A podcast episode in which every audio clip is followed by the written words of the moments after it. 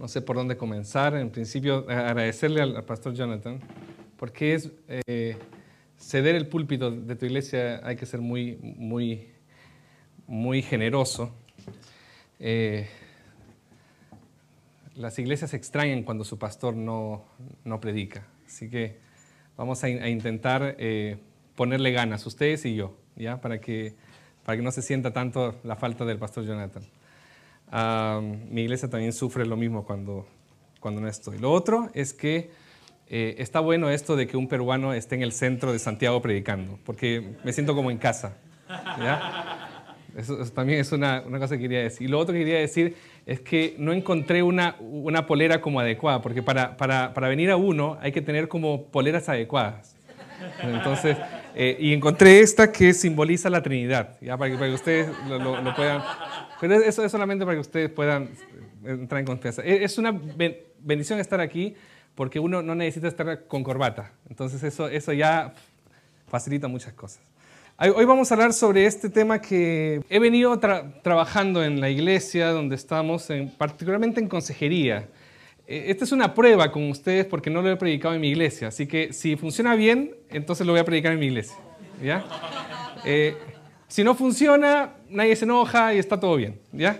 Pero si es que funciona, creo que puede ser un, buen aporte a este, a este texto que, que, tanto escuchamos cuando nos toca predicar sobre, sobre o, escuchar cuando estamos eh, haciendo matrimonios o aconsejando este tema de dejar al hombre a su padre y a su madre y todo esto. Muy bien.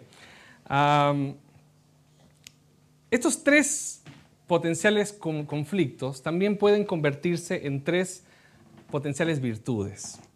Este, este, este es el punto, eh, que la vida en pareja puede, puede ser placentera, pero puede haber una problemática previa no resuelta. Siempre digo yo, cuando eh, vienen personas a, pedir consejo con el tema del matrimonio, y dicen, no se casen para solucionar sus, sus problemáticas. Primero solucionen sus problemáticas y y después cásense.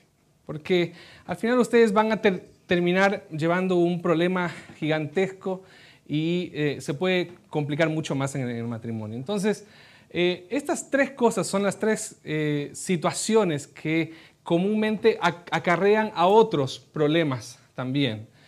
Una confusa idea de comunicación, la diferencia en la idea de, felicidad y conflictos en la intimidad. ¿sí?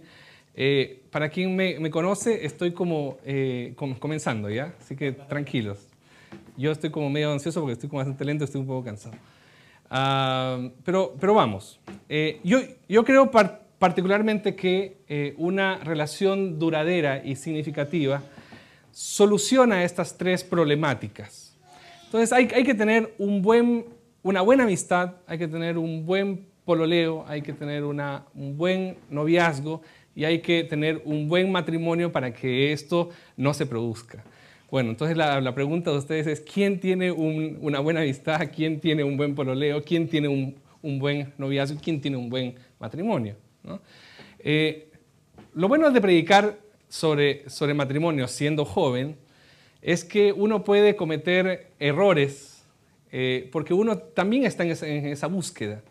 Entonces, hoy vamos a ir intentando navegar en esta búsqueda que, que también es, es, personal. Una de, las cosas buenas también de esta invitación es que mi, esposa no pudo venir, así que puedo, contar muchas, muchas cosas. Ah, están grabando, sonamos. Bueno, uh, ¿por qué es tan difícil en nuestra época tener relaciones duraderas y significativas? ¿Qué, es, lo que, ¿Qué es lo que hace en nosotros tener relaciones más bien líquidas, relaciones más, bien inestables, complejas en el sentido de que, de que penden de un, de un, de un hilo. Ah, quiero darles algunos datos. Ah, hubo una transición de la, de la, cultura y nosotros somos, eh, eh, hemos sido eh, parte de ese cambio y muchas veces sin, sin darnos cuenta. Por ejemplo, hay personas, o mejor, las, las personas se, se, se casan eh, más tarde. Y eso en psicología se, llama el complejo de, Peter Pan. Yo, yo, sufrí de eso. Yo me casé a los 28 años. Por lo, por lo tanto, eh, de acuerdo a la cultura de mis, de mis padres, yo, yo me casé muy tarde. ¿Sí? De acuerdo a nuestra cultura, más o menos estamos bien. Pero si yo hubiera sabido que el casamiento es así como es ahora, o mejor, como lo estoy experimentando ahora, ciertamente yo me hubiera casado antes, no hubiera esperado mucho tiempo. El tema es que ahora el, tema del de, complejo de Peter Pan tiene que ver con eternalizar la, eh, la adolescencia. Este, en este, tema de, no, querer salir de casa, estoy súper bien, el tema de, tener un trabajo, tener mi, plata y, no tener compromisos financieros más allá de, comprarme una buena guitarra o comprarme un, buen computador, etc. Entonces, eso ha terminado por generar eh, relaciones que no son significativas y duraderas porque muchos llegan adolescentes al matrimonio. Otro, otro dato interesante es que el número de uniones consensuales aumenta. 30 de cada 100 parejas no se casan, lo cual es, este número va, va, aumentando. Y el último dato que quiero mostrarles es que el, tiempo de, duración de las uniones está disminuyendo. En 23 años aumentó un 200%. Un 200%. Eso quiere decir que de cada cuatro casamientos uno se divorcia. Entonces, eh, eh, la cosa está bastante complicada. Entonces, ¿cuál es la propuesta de Dios para que nosotros podamos tener eh, relaciones significativas y duraderas? Y la propuesta de Dios tiene que ver, yo, sé que ustedes usan otra versión, yo uso esta, ah, que, es la, más clásica. Y, dice, y, y, dijo Jehová Dios, no es bueno que el hombre esté solo, le haré ayuda idónea para él. Por tanto, dejará el hombre a su padre y a su madre y se unirá a su mujer y serán una, sola carne. Y estaban ambos desnudos, Adán y su mujer, y no sentían vergüenza, no se avergonzaban el uno del otro. Por lo tanto, estas tres cosas voy a, voy a hablar hoy. Hoy ni siquiera comienzo, así que ah, eh, estas tres, tres, cosas voy a hablar. Comunicación, felicidad e intimidad. Ah, las, las, familias de la, de la Biblia no son familias perfectas. Eh, hay, una, hay, una, tentación religiosa de que cada vez que se, que se habla de familia, intentamos presentar un modelo de, familia que no es bíblico. Ese tema de, papá, mamá, eh, con sus hijos sentados en un sofá viendo, viendo tele, eso no está en la Biblia. Eso, eso hace parte de nuestro imaginario impuesto, en realidad, esa, esa, idea de, la foto. el otro día eh, yo, bromeaba con una congregación y le decía, hasta ahora no nos hemos podido sacar eh, una foto nosotros cuatro, somos cuatro en la familia, mi, esposa, eh, mis dos hijas y yo, hasta que alguien por intrusión nos sacó una foto a los cuatro. Y salió bonita la foto.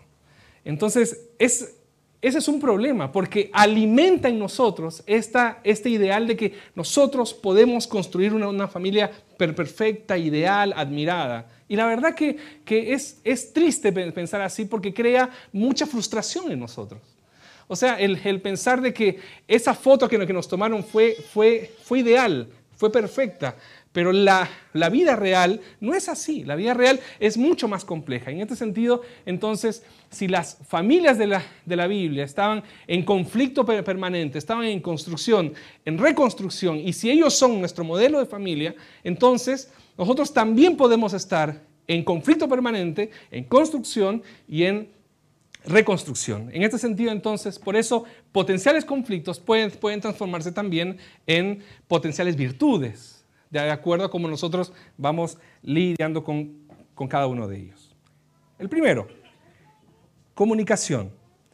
Ah, dice, y dijo Jehová Dios, no, es bueno que el hombre esté solo, le haré ayuda idónea para, para él. Muy bien. Ah, los seres humanos, hermanos, no, no fueron creados para vivir solitariamente. Los seres humanos fueron creados para, para vivir conectándose.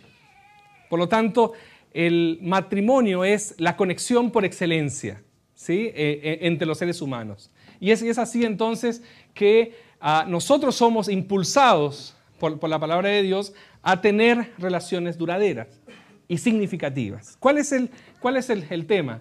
Es que ah, cuando nosotros pensamos en, esta idea de que eh, eh, no es bueno que el hombre esté solo, siempre la, idea es que Dios tenía pena del hombre, que esté solo. Pero no es eso, a Dios no le quedó otra. Porque si nosotros fuimos creados a imagen y semejanza de Dios, y si Dios es Trinidad con una, con una perfecta comunicación, con una perfecta comunión con las otras personas de la Trinidad, Padre, Hijo y Espíritu Santo, entonces no le quedó otra. Si nosotros fuimos creados a imagen y semejanza, no es bueno que el hombre esté solo porque Dios no está solo. ¿Se entiende la idea? Entonces, cuando uno, uno, piensa en la posibilidad de, casarse, uno dice, estoy haciendo lo que Dios, lo que naturalmente tengo, tengo que hacer, estar en relación con, otros. En, este sentido, entonces, Padre, Hijo y, Espíritu Santo viven eternamente una relación comunicativa, íntima y duradera. Y para allá vamos. Esa ese es nuestra vuelta a casa. Si algo nosotros tenemos que hacer y si en algún momento vamos a convertirnos en gente plena, en gente feliz, en gente satisfecha, es cuando volvemos otra vez a, esta, a, esta, imagen perdida, a esta, eh, a esta semejanza perdida por, lo cual fuimos creados. Prendí, ¿cierto? Creo que, creo que como, comencé a aprender. Muy bien. Eh, sí, la Red Bull comenzó a, hacer efecto. Entonces, eh, esto es esto es súper importante para nosotros. Tú no, tú no puedes llegar a una plenitud, tú no, tú no puedes llevar a una felicidad si no volvemos a casa, si no volvemos a ser como Dios no, nos hizo. Entonces, pues, entonces, quitémonos esa idea de que, pobrecito, no, no es bueno que el hombre esté solo. No, no, no, es, no es, la idea, porque eh, Dios tuvo que, que, hacernos así si fuimos creados a imagen y semejanza. En este sentido, entonces, eh, no es bueno que el hombre esté solo, pero es, importante que nosotros podamos respetar y podamos identificar nuestras individualidades. Eso es súper, súper importante. Eh, una cosa es que eh, yo en mi soledad construyo una relación con otro que está en soledad y juntos vamos a ser felices. No es la idea del texto. La idea del texto es que en mi soledad yo construyo una una forma de ser y me dispongo a, poder tener una relación la más perfecta posible con la persona eh, con la cual Dios me colocó en el camino. ¿Por qué, ¿Por qué digo eso? A mi esposa le gusta dormir. Eh, eh, estoy seguro que a varios de ustedes también. ¿sí?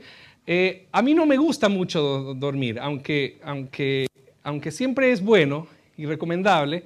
Yo, con cuatro o cinco horas yo estoy feliz de la vida.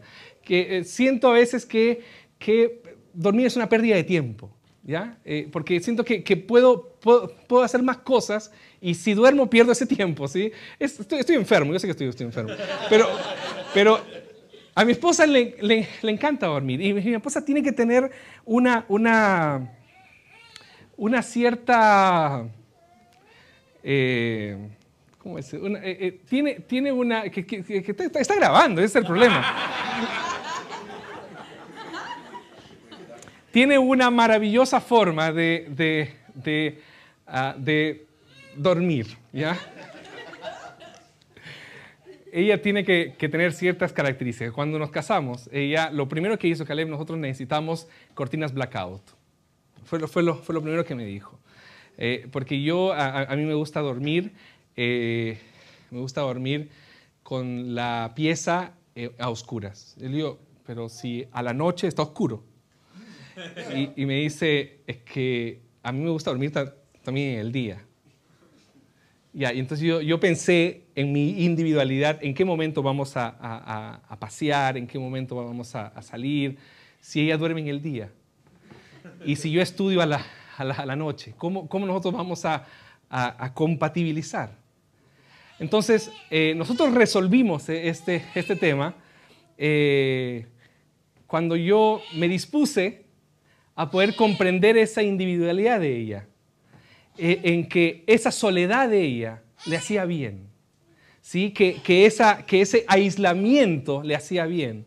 Cuando el texto nos dice no es, no es bueno que el hombre esté solo, no está diciendo que, tenemos que estar pegados y grudados al otro, sino eh, el poder respetar también nuestros, nuestros espacios. Y eso tiene que ver con comunicación. Ahora voy, voy a ir llegando un poco a eso. Pero eh, eh, aquí va el tema.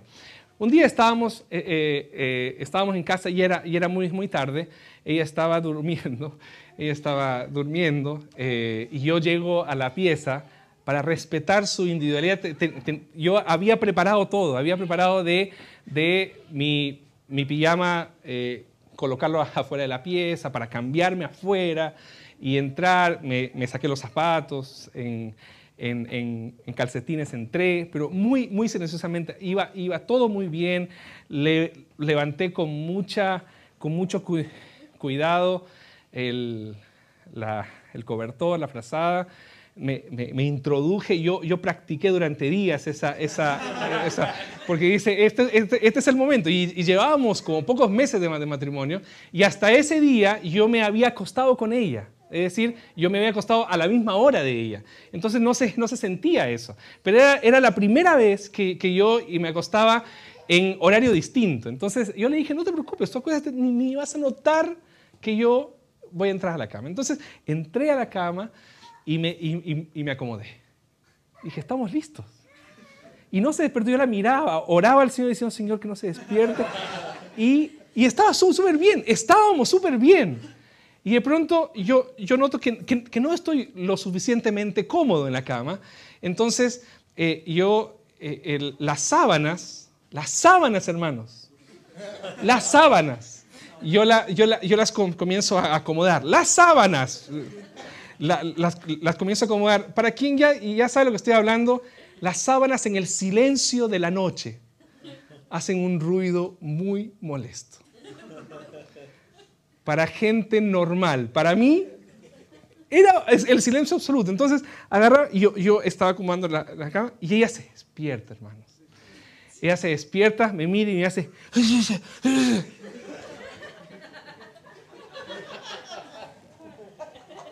yo en mi, en mi, en mi, en mi forma adolescente de ser, dije, mañana nos divorciamos.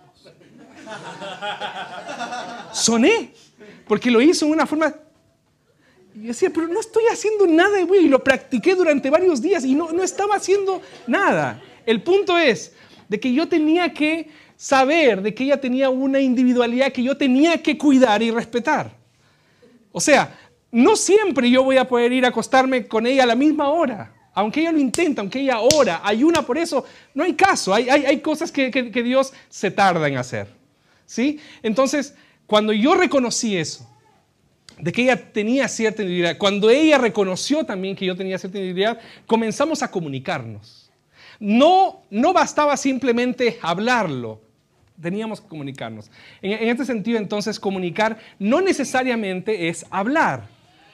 Entonces, los problemas no se, no, se solucionan hablando, los, problemas se, se, solucionan comunicándose. Es muy distinto. A veces, a veces una pareja puede tener una excelente forma de hablar, pero no se comunican, no se entienden, no, se, no, no transmiten que son una, una pareja que está intentando encontrarse en el mundo del matrimonio. A veces me, me pasa cuando tengo que, que aconsejar, que eh, se sientan delante de mí y, tienen un lenguaje corporal. ¿Ya, ¿Ya, han cachado esos lenguajes corporales? El roce, ¿cierto? O si no, los dos así. Eso es una forma de, de, comunicar. Eso es una forma de decir, hay cosas que están pasando en mi, en mi matrimonio. La forma en la que, en la que en la que lidian, la forma en la que caminan. Cuando yo era con, mi esposa, eh, Pololos, eh, nosotros caminábamos bien entrelazados las manos. ¿no? Y es como rico eso, ¿cierto? Como camina y uno, camina feliz de la vida, mariposas, flores y todo eso. Ah, pero cuando uno se casa, la, la cosa cambia, ¿o no? La, cosa que hay, uno, uno, ya no camina así y, y, y, quien camina así, que el Señor lo bendiga. Pero, pero uno, uno, uno, ya no camina así, uno, camina de manera distinta. Por ejemplo, eh, yo transpiro mucho en las manos. Y a mi esposa le cargaba eso, le cargaba eso. Entonces hacía así y, yo cachaba. Entonces cuando, nos soltábamos, ella... ¡Oh, qué hace, hace calor aquí! Yo cachaba eso, pero decía, pero ella me ama. Ella tiene que, entregarse también. No solamente yo, este tema de Cristo, entregarse por, por su... Ella, ella, también tiene que hacer su parte. Si yo, si, yo transpiro, transpiro, pero es, es una transpiración de, de cariño, de amor.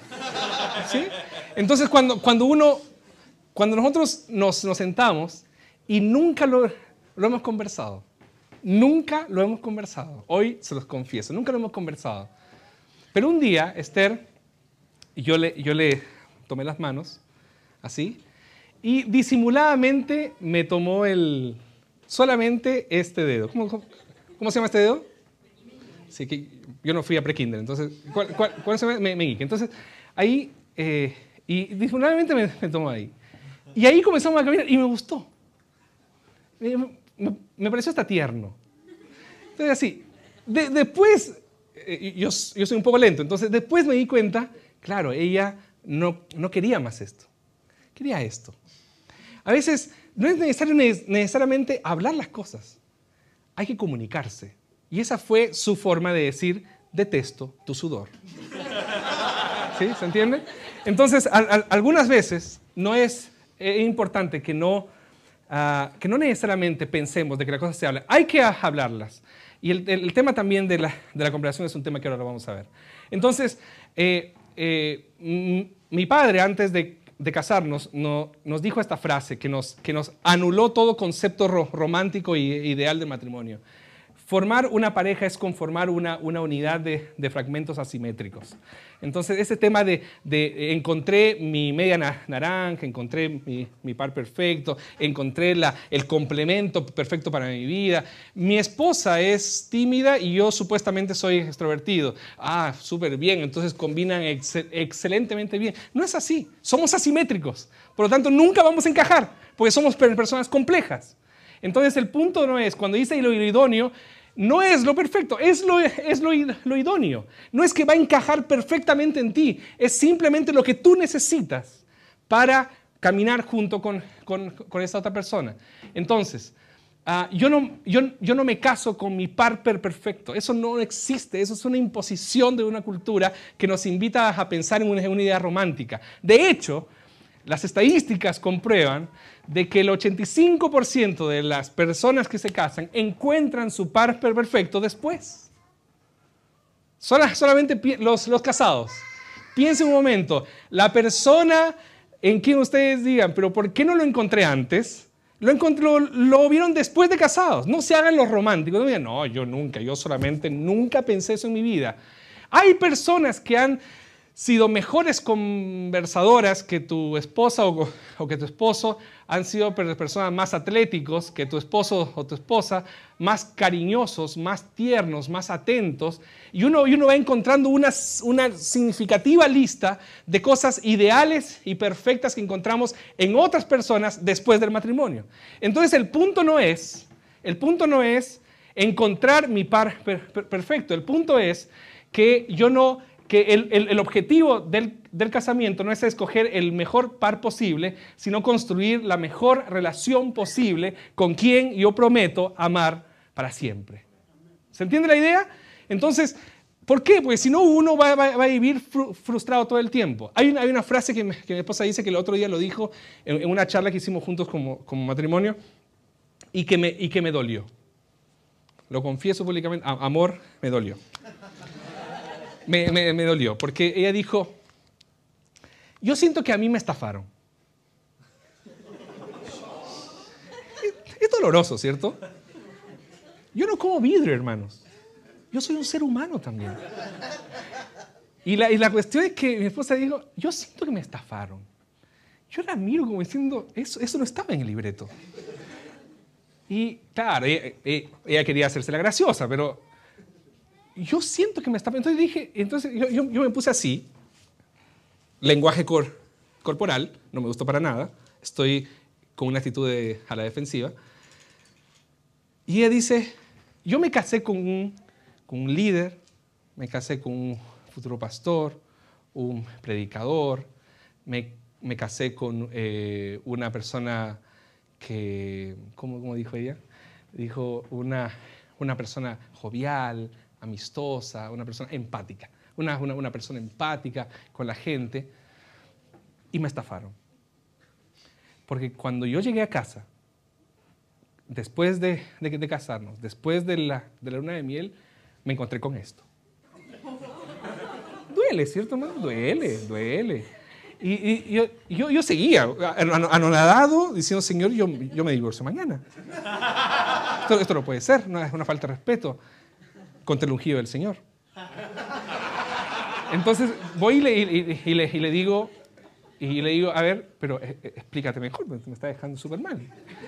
Entonces dice, pero, y ahí ella dijo esta, esta, frase, yo no me casé con mi par perfecto.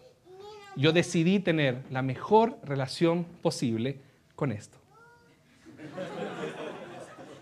Muy, muy bueno, me, encantó. A partir de ahí dije, voy a usarlo para, para siempre mis charlas de, de, matrimonio.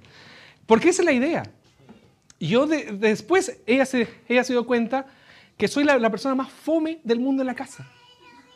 Pero fome, el, el, otro día un, niño viene, viene, un niño, un adolescente, viene y me dice, a ver, pastor, cuénteme chistes. Y yo le digo, yo no, yo, yo no sé contar. Jonathan sabe que yo no sé contar chistes. Y, y, yo no sé, ah, pastor, si usted sabe contar chistes. Yo, yo no sé contar chistes, de verdad. De verdad. Te lo, te lo juro, no, no sé contar chistes. Y me, y me, dice, y me dice, ay, usted cuando predica hace, hace todo el tiempo broma y toda la gente se ríe. ¿Qué es eso? Y yo en la casa no soy así. Yo en la casa soy, soy fome, soy serio, parco. Eh, me, me, siento en, en, mi escritorio con el computador a estudiar y no conozco a, a nadie más. Y esa cuestión de, empatía con la gente, la del abrazo, Esther decía, ¿con quién me casé? Me estafaron. ¿Se entiende la idea? Entonces, cuando, cuando yo pienso en, el tema de, de, la comunicación, tiene que, tiene que ver en cómo yo voy, voy lidiando con mis individualidades, con las individualidades de mi esposa y, cómo yo voy conociendo esas individualidades y cómo vamos intentando encajarnos. No vamos a conseguir, pero por lo menos puedo, puedo intentar tener la mejor relación posible. En este sentido, entonces, Nietzsche, que filósofo, dice, dice, dijo muchas cosas interesantes, pero esta fue la, la más interesante, creo yo. Dice, puedes tener una, una conversación agradable con esta persona hasta tu vejez, entonces cásate la mayor parte de la vida de una pareja se, realiza en torno a la, conversación. Me encanta esta frase. Creo que es una, de las frases más acertadas de este, de este filósofo. En el sentido de que quienes están casados aquí saben que la mayor parte o es mirarnos o es no mirarnos y es conversar. Si yo puedo pensar en tener una conversación, digo, cuando tengamos 70 años 80 años, yo voy a seguir disfrutando tener una conversación con Esther. Claro que sí. Eh, eh, ella es lo más, ¿cómo se puede decir? Lo más interesante para conversar que existe. Y eso es una cosa que, me enamora de ella. Muy bien. ¿Estamos entonces hasta ahí? Comunicación, el tema de las individualidades, soledad, etc. Siguiente cosa. Después vamos a hacer un cierre. ¿okay? Siguiente cosa. Felicidad. Dice el texto. Por tanto, dejará el hombre a su padre y a su madre y se unirá a su mujer y serán una sola carne.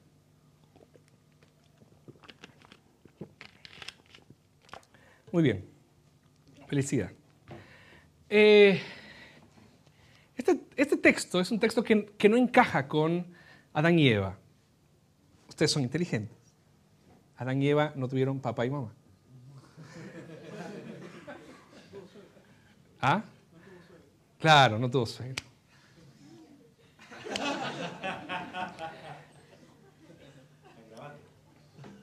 Suegra. Siempre, siempre, me olvido, están grabando, están grabando. Mi suegra es una persona muy especial, una persona excelente, divina, perfecta. Bueno, pero ese no es el tema. El, el, tema es que este texto no, no encaja con, con eh, Adán y Eva. Entonces, ¿por qué fue escrito en ese contexto? Se dice, eh, hablando de, ¿por, qué? ¿Por qué lo usa? Y, yo creo que, que, Moisés estaba pensando en los jóvenes, estaban pensando, estaba pensando en, aquellos que iban a leer la ley, y Moisés enseña que para construir una nueva familia yo tengo que renunciar a un modelo, tengo que renunciar a una idea, tengo que renunciar a una forma de, de pensar la vida de pareja que yo he recibido naturalmente. En este sentido, entonces, el tiempo es el que nos lleva a construir nuestra propia familia con sus errores y con sus fracasos, con sus errores, bueno, con sus triunfos y sus victorias. El, el punto aquí no es Ah, y particularmente para mí, que vengo de una familia, mi esposa también viene de una familia bien constituida, supuestamente felices y todo bacán. Quienes conocen a mis padres, supuestamente la, la vara súper alta. Y uno dice, ¿cómo hacer para superar o para mejorar esa, esa, ese modelo? Varios me dijeron cuando me casé, tienen la vara alta, pensando en el pastor Daniel, en la tía Patti, a quien yo amo mucho, y, mis padres, mi, papá y mi mamá. Y uno dice, ¿cómo, ¿cómo vamos a hacer para mejorar tremendos matrimonios, tremendas familias, familias fuertes, todos en los caminos del Señor? ¿Cómo, cómo hacer? Pero simple. Moisés nos, nos plantea esa idea, Dios nos plantea esa idea. Si tú te vas a casar, tienes que dejar el modelo y construir otro, el tuyo. Ese es el punto. Entonces, si acertamos es nuestro triunfo como familia, si fracasamos es nuestro fracaso como familia, pero al menos son nuestros fracasos y son nuestros triunfos. ¿Se entiende la idea? Entonces, cuando, cuando, cuando pienso en la idea de felicidad, yo no quiero, yo no quiero mejorar nada. Yo no quiero pasar una vara. Yo quiero construir mi propia familia. Y es, es así que, que, Dios me ayuda a construir esa familia, con mis fracasos y con mis eh, triunfos. Entonces, es súper difícil eso, no solamente en el, sentido positivo, sino también en el, sentido negativo. Tú tal vez tienes un modelo de, familia que no fue el mejor. No es que estás destinado al fracaso. Dios te da la oportunidad de construir una nueva familia y que es realmente nueva. Dejará el hombre a su padre y a su madre, dejará una idea de felicidad, dejará una, una idea de ser familia, un, modelo de, ser familia. Entonces, yo creo que podemos inspirarnos, sí, sí, sí, que, sí que podemos inspirarnos en la felicidad eh, o infelicidad de nuestros padres, pero los matrimonios jóvenes Ah, no debemos reproducir las alegrías o infortunios de los años vividos debajo del techo de nuestros padres. Es, algo complejo eso para sociedades como las nuestras, latinoamericanas, mamonas. Es súper complejo eso. Y la Biblia es súper clara. Si tú quieres construir una relación de felicidad con tu, con tu esposa, con tu esposo, eh, tienes que pensar en que tienes que dejar un modelo eh, entonces no tienes que superar nada, no tienes que mejorar nada. Tiene que ser simplemente el tuyo. Y eso es lo que, Dios hace. Entonces es necesario que cada nueva familia luche por construir una nueva identidad diferente. Ni mejor ni peor, solamente diferente y única.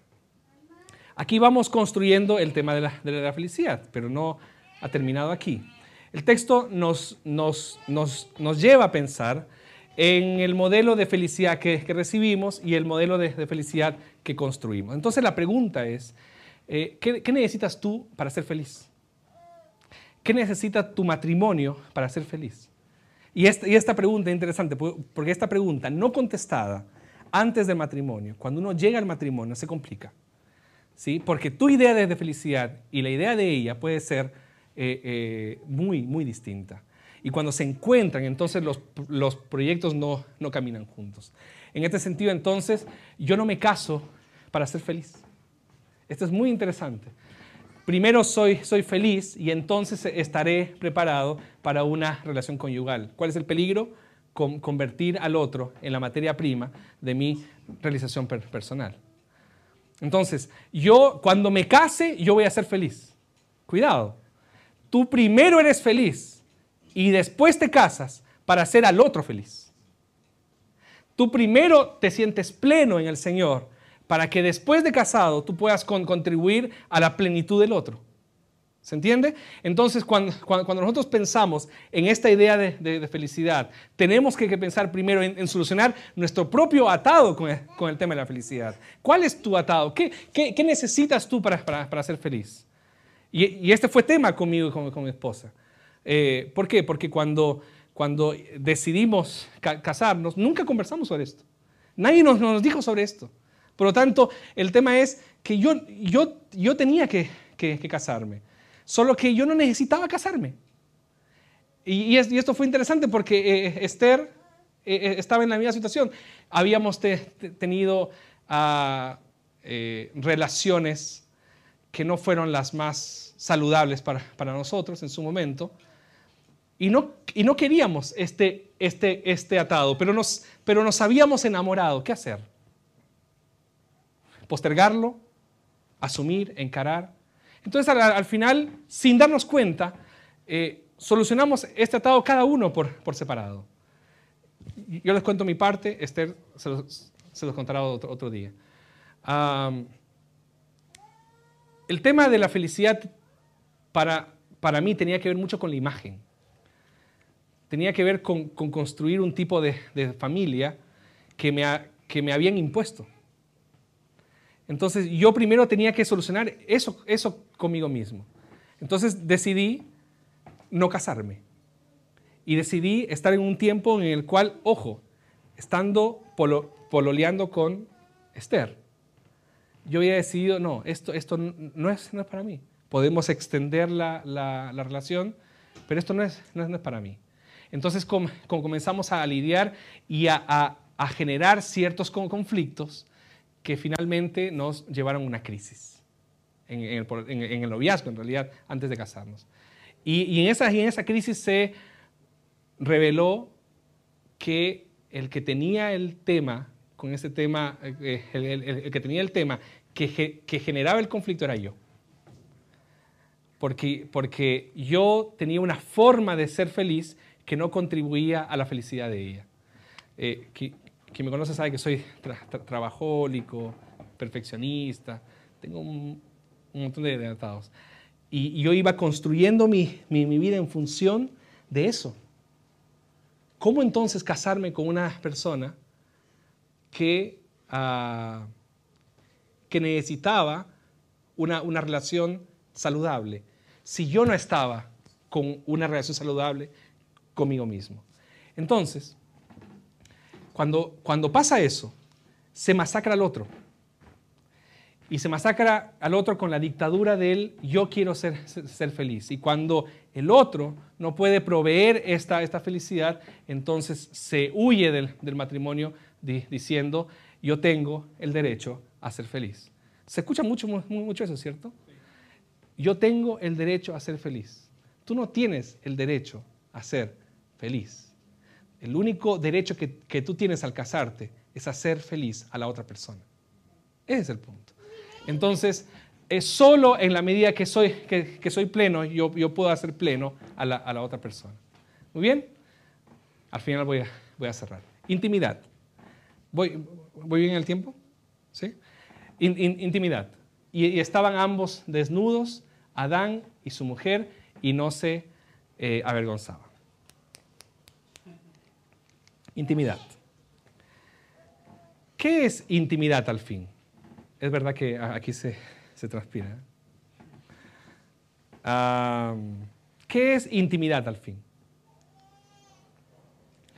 Nuestra gran sed existencial no es el sexo. Nuestra gran sed existencial es la intimidad. El tema es que nos equivocamos. Entonces, cuando nosotros pensamos en la intimidad, no la podemos pensar en torno a noches, en torno a momentos. La tenemos que pensar en un proceso, en una larga jornada.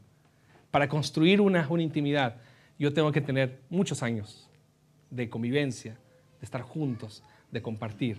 No es solamente tener una buena afinidad sexual, porque terminándose esa afinidad o desgastándose esa, esa afinidad, entonces se divorcian por motivos irreconciliables. Es, lo que se usa. Entonces, intimidad se produce, ahí es donde se produce, cuando uno es aceptado, cuando uno puede desnudarse frente a la, a la otra persona y ser valorado y respetado por lo que la otra persona ve, que muchas veces no es tan simpático. Entonces, cuando, cuando yo abro mi vida frente a la otra persona y, me torno vulnerable, lo mejor que me puede pasar es sentirme amado, valorado y respetado. En este sentido, entonces, eh, intimidad es un momento en el que puedo estar junto al otro sin, sin tener el miedo a ser rechazado y con la plena certeza de que seremos amados. Entonces, ¿dónde está el desafío de la, de la intimidad? En desarrollar una relación duradera para poder sentirse cada vez más aceptados, acogidos y valorados. Entonces, ¿cuál es, el punto aquí? Yo puedo estar desnudo frente a la, a la otra persona y, ojo, no sentir vergüenza. Muchas parejas eh, que se juntan circunstancialmente y que se gustan pueden estar juntos, desnudos, en una cama y no sentir vergüenza.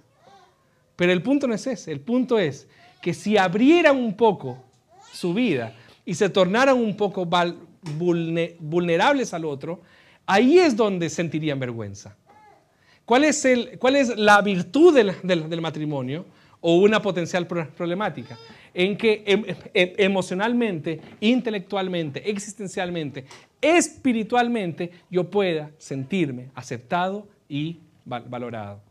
Entonces, conocer las, las limitaciones del otro y virtudes de quien amo y el, y el otro conocer las mías. Me siento amado con mis limitaciones, son, son acogidas y mis virtudes son celebradas.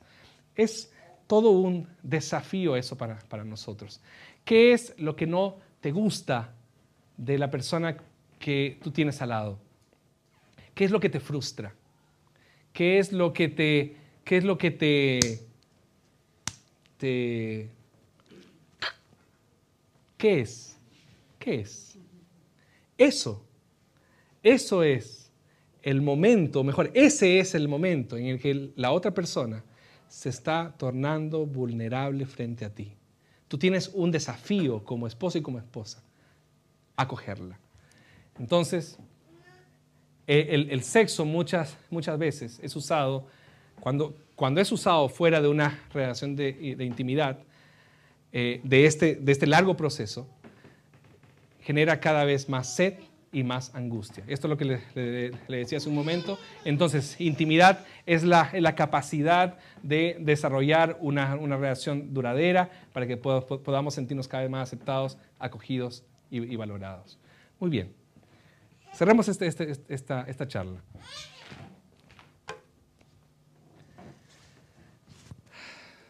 Estas tres cosas son las tres cosas que van a minar nuestra relación o la o la van a potenciar a hacer una, relación duradera y significativa. O van a minar, como decía, para, para, convertirla en un, desastre. solamente piensen un momento.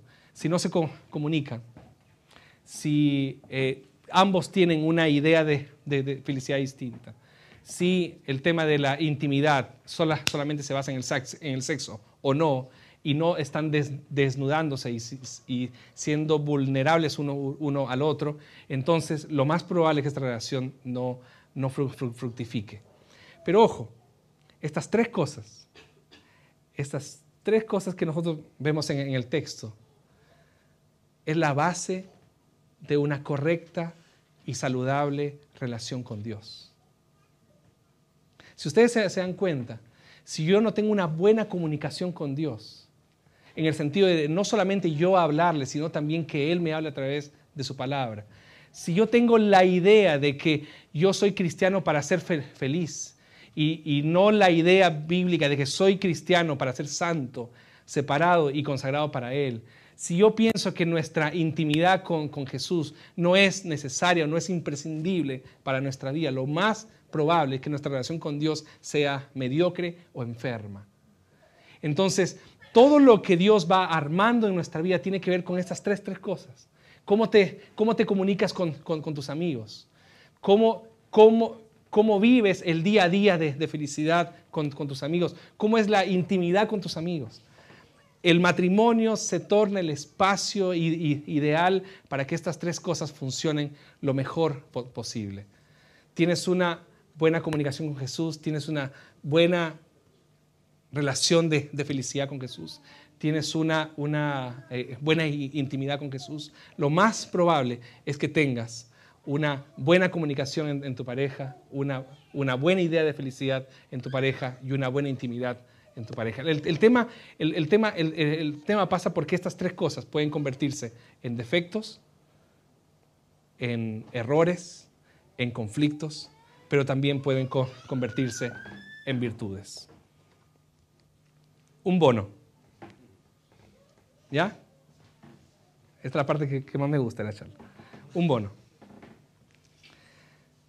Va la primera, los diez mandamientos de un matrimonio de verdad. No creamos en ninguna receta de un casamiento feliz. No existe tal, tal, tal receta. No creamos en un amor eterno. Simplemente no existe. No creamos en milagros. No van a pasar. Hace parte de un, de un proceso. Hace parte de una construcción. No esperemos que el amor nos haga comprensivos. El amor no te va a hacer comprensivo. Una relación con, con Jesús te va a hacer comprensivo. No busquemos la, la felicidad. No existe. La felicidad no es una entidad a la cual nosotros podemos llegar. La felicidad se construye día a día. No confiemos en la seguridad del, del futuro. No creamos en la constancia de, de los amigos. Ellos desaparecerán. No, no copiemos modelos familiares, por más buenos que ellos sean. No creamos en la fuerza del sexo. Eso se va a enfriar finalmente no creamos en nosotros mismos. Este es el inicio de otra charla. Pero se, los dejo ahí para que, para que lo pensemos. Comunicación, felicidad e intimidad. ¿Oramos?